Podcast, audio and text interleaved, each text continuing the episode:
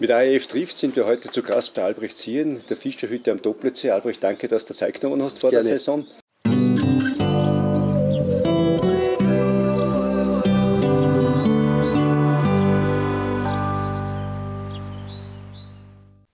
Albrecht, du bist ein Gößler, gebürtiger Gößler, aber geboren ja. in Bad Aussee. Da gibt es eine Besonderheit, oder?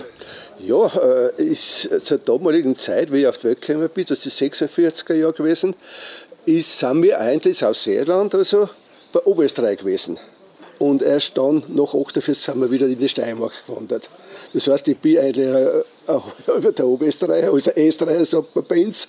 Und äh, bin geboren in, in Aussee, in, im Krankenhaus, aber das ist das Spitalskrankenhaus gewesen. Das heißt, in der Spitalkira bin ich auf die Welt gekommen. Nicht in einem normalen Krankenhaus, aber das ist damals das Krankenhaus fürs Aussee gewesen. Also schon Besonderheit. Besonderheit natürlich auch deine Kindheit und dann die Schule. Ihr habt damals nur in Gössel in die Schule gehen können.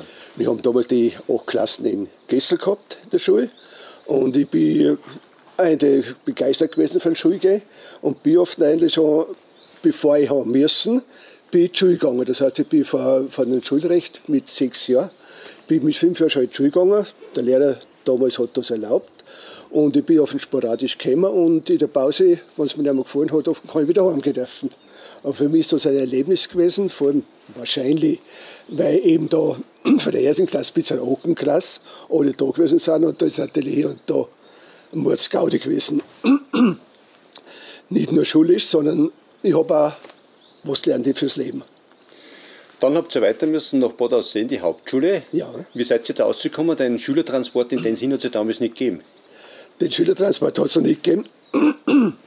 Wir sind damals mit dem Autobus gefahren, hat es eine Wochenkarten gegeben und da haben wir, sind wir oft hin und her gefahren. Ich kann mich noch gut erinnern, es hat hier und da Probleme gegeben, natürlich beim Autobusfahren. Und, und ja, wenn wir zu laut gewesen sind, oft hat der, der Fahrer gesagt, so, aussehen, geht's zu Fuß. Und oft haben wir wieder zu Fuß gehen müssen. War heute undenkbar, oder? Furchtbar. Dein weiterer Weg hat dich dann in die Handelsschule geführt? Ja, ich bin damals zwei Jahre in die Handelsschule gegangen, damals sind es so zwei Jahre gewesen. Und dann äh, habe ich gesagt, okay, ich suche mir still Zuerst ist mir mal eingefallen, ich bin ein Förster, da ist nichts draus geworden, weil so viele Bewerber gewesen sind. Und dann bin ich ins Büro gekommen. In Grundersee haben sie damals ein kleines Werk gehabt. Für die Firma Afriso hat die geheißen. Und da bin ich dann hängen geblieben für die nächsten Jahre faktisch. Aber nicht nur in Gessel, sondern ich bin oft nach Deutschland rausgekommen. Und da habe ich eigentlich meine ersten richtigen Lebenserfahrungen gemacht. Gastgewerbe Fischerhütte war immer Thema in die Ferien? Natürlich, meine Mama hat da die Jausenstation gehabt, die hat 1955 angefangen und ich habe natürlich aushelfen müssen. Im Sommer habe ich aber umeinander, habe ich sauber gemacht und wir haben damals ein Ding gehabt, keine Kühlung, wir haben keinen Strom gehabt, kein Wasser gehabt und äh, kaltes Wasser hat es auf der anderen Seite gegeben und da habe ich meine Flaschen in einer Tasche da und bin dann hin und her pendelt, warme Flaschen hinbringen in den in das kalte Wasser und die kalten Flaschen außer. Das ist in der Kühlung gewesen damals. Also sehr, sehr umständlich eigentlich. Ja, du hast erwähnt Bürotätigkeit, aber irgendwann natürlich Gastgewerbe Fischerhütte hat dich der Ruf ereilt und du hast Hotelfachschule machen müssen. Wo? Die Hotelfachschule habe ich in Bad Reichenhall gemacht und nach der Schule ich in die Schweiz gegangen, Praxis machen, dann nach England und dann, ja, dann hat es mich wieder heimgetrieben, faktisch. Meine Mama wollte irgendeinen Nachfolger haben, nicht? nachdem ich der einzige Bub gewesen bin. Noch hin und her habe ich es oft übernommen, die Außenstation. Und ja, 76er Jahre, 77er Jahre habe ich offen gebaut. Ja, ich habe die alte Hitten habe ich überhaupt weggerissen und habe offen gebaut, habe neu gebaut, die ganze Fischehitten. Und ja, ich wollte eigentlich, damals die alte Hitten ist mir einfach zu klein gewesen. Ich wollte größere Hitten haben, weil ich gesagt habe, also, wenn ich da wieder heimkomme, oft macht ich auch eine entsprechende Existenzaufbau. Für eine Familie auch nicht. Und äh, ja, 76, 77 habe ich oft angefangen zu bauen. Wir haben eben noch kein Wasser gehabt und keinen kein Strom. Das ist alles ein bisschen umständlich gewesen. Haben wir oft noch ein Dieselaggregat für den Strom geschaut. Und in weiterer Folge, in den 80er Jahren, haben wir auf dem Dachgraben haben wir ein Stromkabel gehabt und Telefon, natürlich eine große Errungenschaft. Das Wasser haben wir auf dem Dach gekriegt mit der Zeit, gutes Wasser eigentlich. Und ja, dann hat sich die ganze Sache entwickelt. Nebenbei hast du ja vorher noch eine Familie gegründet. Ja, das hat natürlich dazu gehört, eine Familie. ist, wie es halt so ist im Leben. Ich bin vorher äh, nicht nur im Büro gesessen, sondern ich habe fünf Jahre eigentlich gewechselt. Im Sommer habe ich in der Fischerhütte gearbeitet und im Winter bin ich Skilehrer gewesen. Und da habe ich auch meine Frau kennengelernt dasselbe und ja, ist oft in der Familie draus geworden. Jetzt sitzen wir da am Doppelzee, wo es ja jetzt unheimlich viele Geschichten wahrscheinlich zum Erzählen gibt. Haben eigentlich deine Eltern dir erzählt, dass da in den letzten Kriegstagen Transporte und so stattgefunden haben? Ja, das hat man aber wieder gehört. Also meine Mama, äh, die ist ja von Veit angestammt und die hat sehr viel mitgekriegt, was sie da eigentlich angespielt hat. Und äh, natürlich entsprechende Aussagen, weil da sind äh, drei Bauern gewesen, die da transportiert haben. Und zwar haben die Befehle gekriegt, eigentlich für die Soldaten, sie müssen einspannen mitten in der Nacht und Kisten transportieren zum Doblitzsee. Ja, Schachner hat mir sehr viel erzählt, wie es da zugegangen ist damals. Und sie hat einiges beobachtet und es ist nach wie vor die Überzeugung gewesen, da ist mehr transportiert worden, als so äh, verlautbart worden ist eigentlich. Jetzt war natürlich das Interesse da, da muss man unter Wasser nachschauen. Die erste große Aktion hat es in Verbindung mit der Zeitung Stern im 59er Jahr gegeben. Ja, das war 59. Äh, Magazin Stern, die haben da eine große Aktion gestartet und sind auch fündig geworden. Sie haben Falschgeld gefunden in Kisten.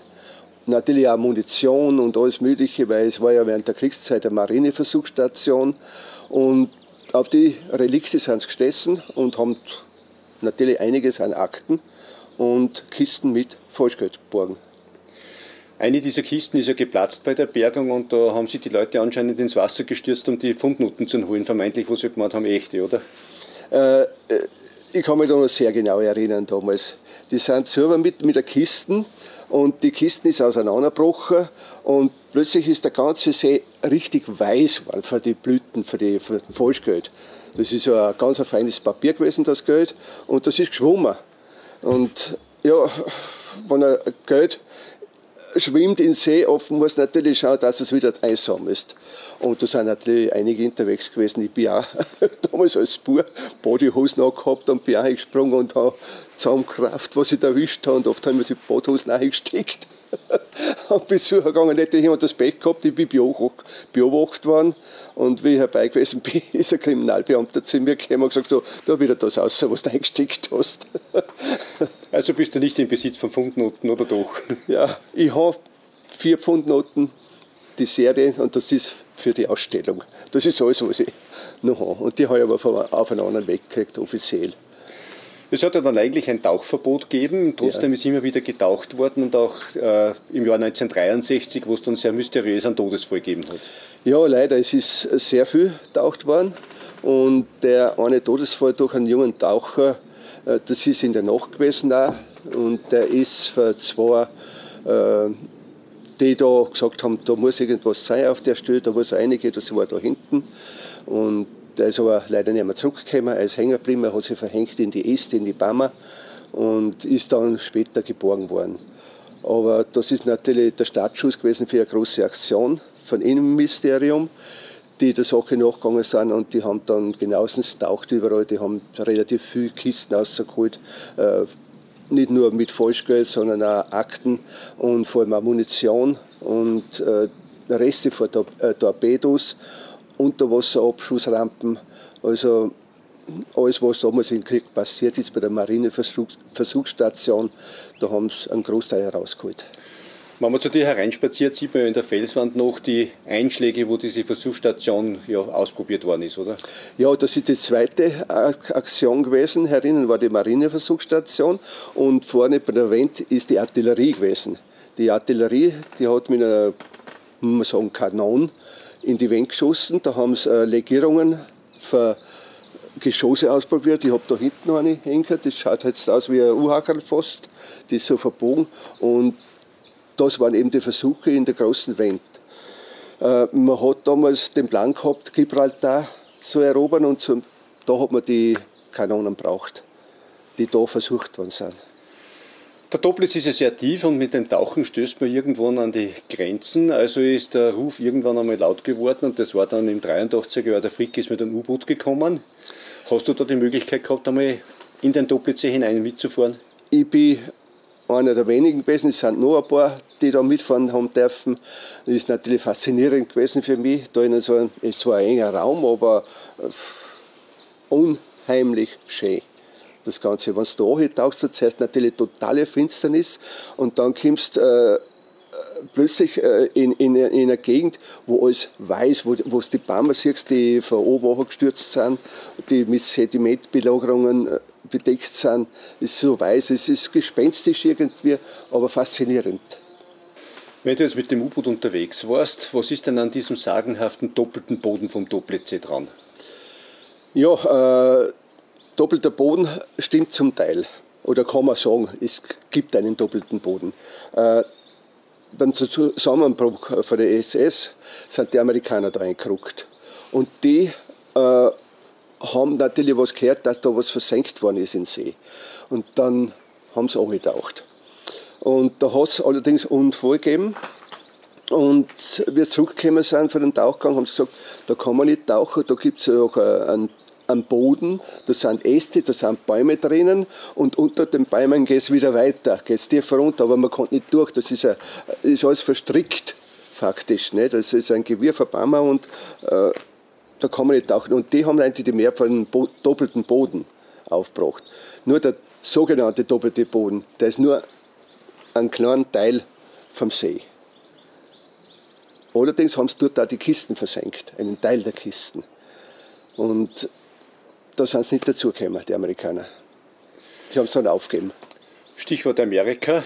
Im Jahr 2000 sind die Amerikaner doch wiedergekommen und haben eine ganz große Aktion gestartet. Das war eine Riesenaktion.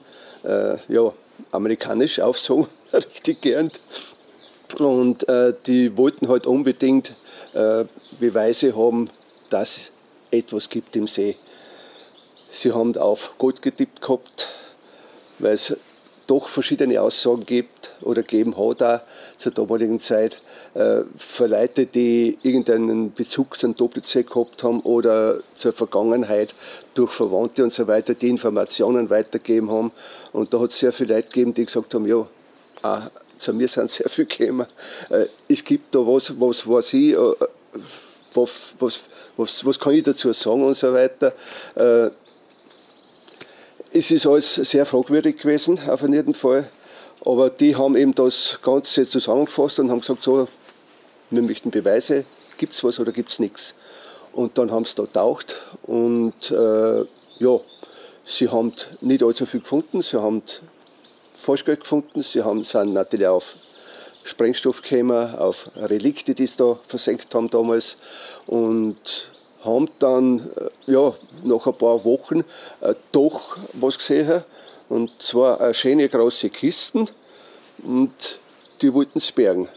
Haben es aber damals mit, dem, mit den Geräten, die sie dabei gehabt haben, haben sie nichts anfangen können. Jetzt haben sie aus Amerika so einen eigenen Anzug für einen Einmanntaucher äh, umfliegen lassen und mit denen sind sie dann angetaucht. Und dann haben sie die Kisten aufheben können. Das waren große Kisten. Und wie sie es aufgeholt haben, äh, das, äh, das war ein Metallbehälter, äh, leider Gottes schon angerostet. Und da sind da so, hat ausgeschaut wie so Golddukoten sind da so runtergekommen, ne, sind rausgefallen. Und ja, jetzt haben sie den großen Chance, ein Hurra gewesen natürlich, auf dem Floß dort aus und wie, sie es weiter herum gehabt haben, haben sie selbst gesehen, was da los ist. Da stimmt irgendwas nicht, da ist was faul. es ist da so Kisten gewesen, die alten Ausseher versenkt haben. Die wollten eigentlich in Dr. Fricke da, ja, bloßstellen irgendwie, dass er doch noch einen Goldschatz sucht und nicht noch wissenschaftlich einen Wurm oder Blätter äh, wissenschaftlich beleuchtet. Der hat es nicht gefunden oder hat nichts gesagt hat es wahrscheinlich kapiert, dass es eine frische Kiste ist. Auf jeden Fall, die Amerikaner haben das nicht gewusst und es sind alles Bierkapseln gewesen, die alten Ausseher da versenkt haben. Aber es wäre natürlich nicht der Doppelsee, wenn nicht wieder Gerüchte auftauchen, dass man sagt, die Amerikaner haben was gefunden, dann sind sie aber blitzartig wieder abbockt und so weiter. Also da bleibt immer was hinten, oder? Auf jeden Fall, weil es, es hat Aussagen gegeben, es hat wirklich Aussagen gegeben für, für die Amerikaner, dass Kisten 3 sind, eben dort, wo der sogenannte doppelte Boden ist. Nur sie können, können nicht dazu. Sie haben keine Chance, dass da unterhalb eintauchen. Das geht nicht. Also äh, es bleibt offen, stimmt das, was die Amerikaner gesagt haben, dass noch ein Rest da ist oder stimmt das nicht? Es gibt Aussagen von vielen Leuten, äh, die gesagt haben, ja, da gibt es etwas, nur es gibt keine Beweise dazu. Der Gerhard Zahner, der wahrscheinlich sehr oft da im Doppelsee auch getaucht ist, erlaubt oder unerlaubt, der sagt, eigentlich hat er Unterwasserparcours gemacht mit den ganzen Ausstellungsstücken. Wie stehst denn du dazu? Naja, unter, Unterwasserparcours ist natürlich ein bisschen hochgegriffen. Äh, aber ich war schon ehrlich gesagt dafür, dass es äh, ein sogenanntes Museum gibt da am Doppelsee, wo alles dokumentiert wird. Es gibt interessante Sachen, es gibt interessante Sachen von der ganzen Geschichte und natürlich hochinteressant auch das Wasser selbst, weil wir haben ja nicht nur Süßwasser, sondern auch Salzwasser. Wir haben Schwefelbakterien drinnen, die für die Wissenschaft hochinteressant sind. Also es wäre alles da. Woran spießt Sie dann, dass das Museum nicht wird? Ja, das leider Gottes gibt es aber wieder Gegner, die das nicht unbedingt befürworten, sondern auch die ein bisschen dagegen arbeiten. Das spürt man aber wieder. Ja, vielleicht wird es ja da noch mal was, oder? Ja, die Hoffnung stirbt zuletzt, wie man so sagt. Äh, ich hoffe immer noch, dass wir Dokumentation zusammenbringen und aber wirklich an Ort und Stelle dort, wo es hingehört. Die Fischerhütte geht weiter. Seit vielen Jahren arbeitet deine Tochter jetzt im Betrieb schon ja. äh, mit. Was hast du für Pläne für die Zukunft noch? Ja, dass ich noch so weit gesund bleibe, dass ich es noch schaffe. Wie lange, das weiß ich nicht. Ich kann das noch nicht sagen. Aber irgendwann werden wir halt irgendwo äh, einen Schnitt machen müssen. Weil ich mache das jetzt seit 75, wenn ich die Jugend dazu rechne, oft nur länger. Also es sind schon etliche Jahre, die ich da verbringe. In teilweise harter Arbeit. Aber es ist eine schöne Arbeit. Es ist eine schöne Arbeit. Du warst natürlich dann auch immer am Ball, was da gerade geschieht. Und vielleicht passiert ja da mal die Sensation, dass der Schatz heraufgehoben wird. Aber natürlich war dann auch wieder schon, dann kommen die Leute nicht mehr, weil dann ist der Schatz herum, oder? Ja, ja. Ich, ich glaube, es soll so bleiben, wie es ist. Also, wenn, ja, wenn wer Taucher will oder einen Taucher darf, weil das ist so sehr vage, ob man Taucher darf da. Äh, es soll so einfach so bleiben keine Veränderung nehmen. Gut, dann sage ich danke für das Gespräch. Hat uns sehr gut gefallen und alles Gute für deine weitere Zukunft. Danke vielmals, auch alles Gute. Dankeschön.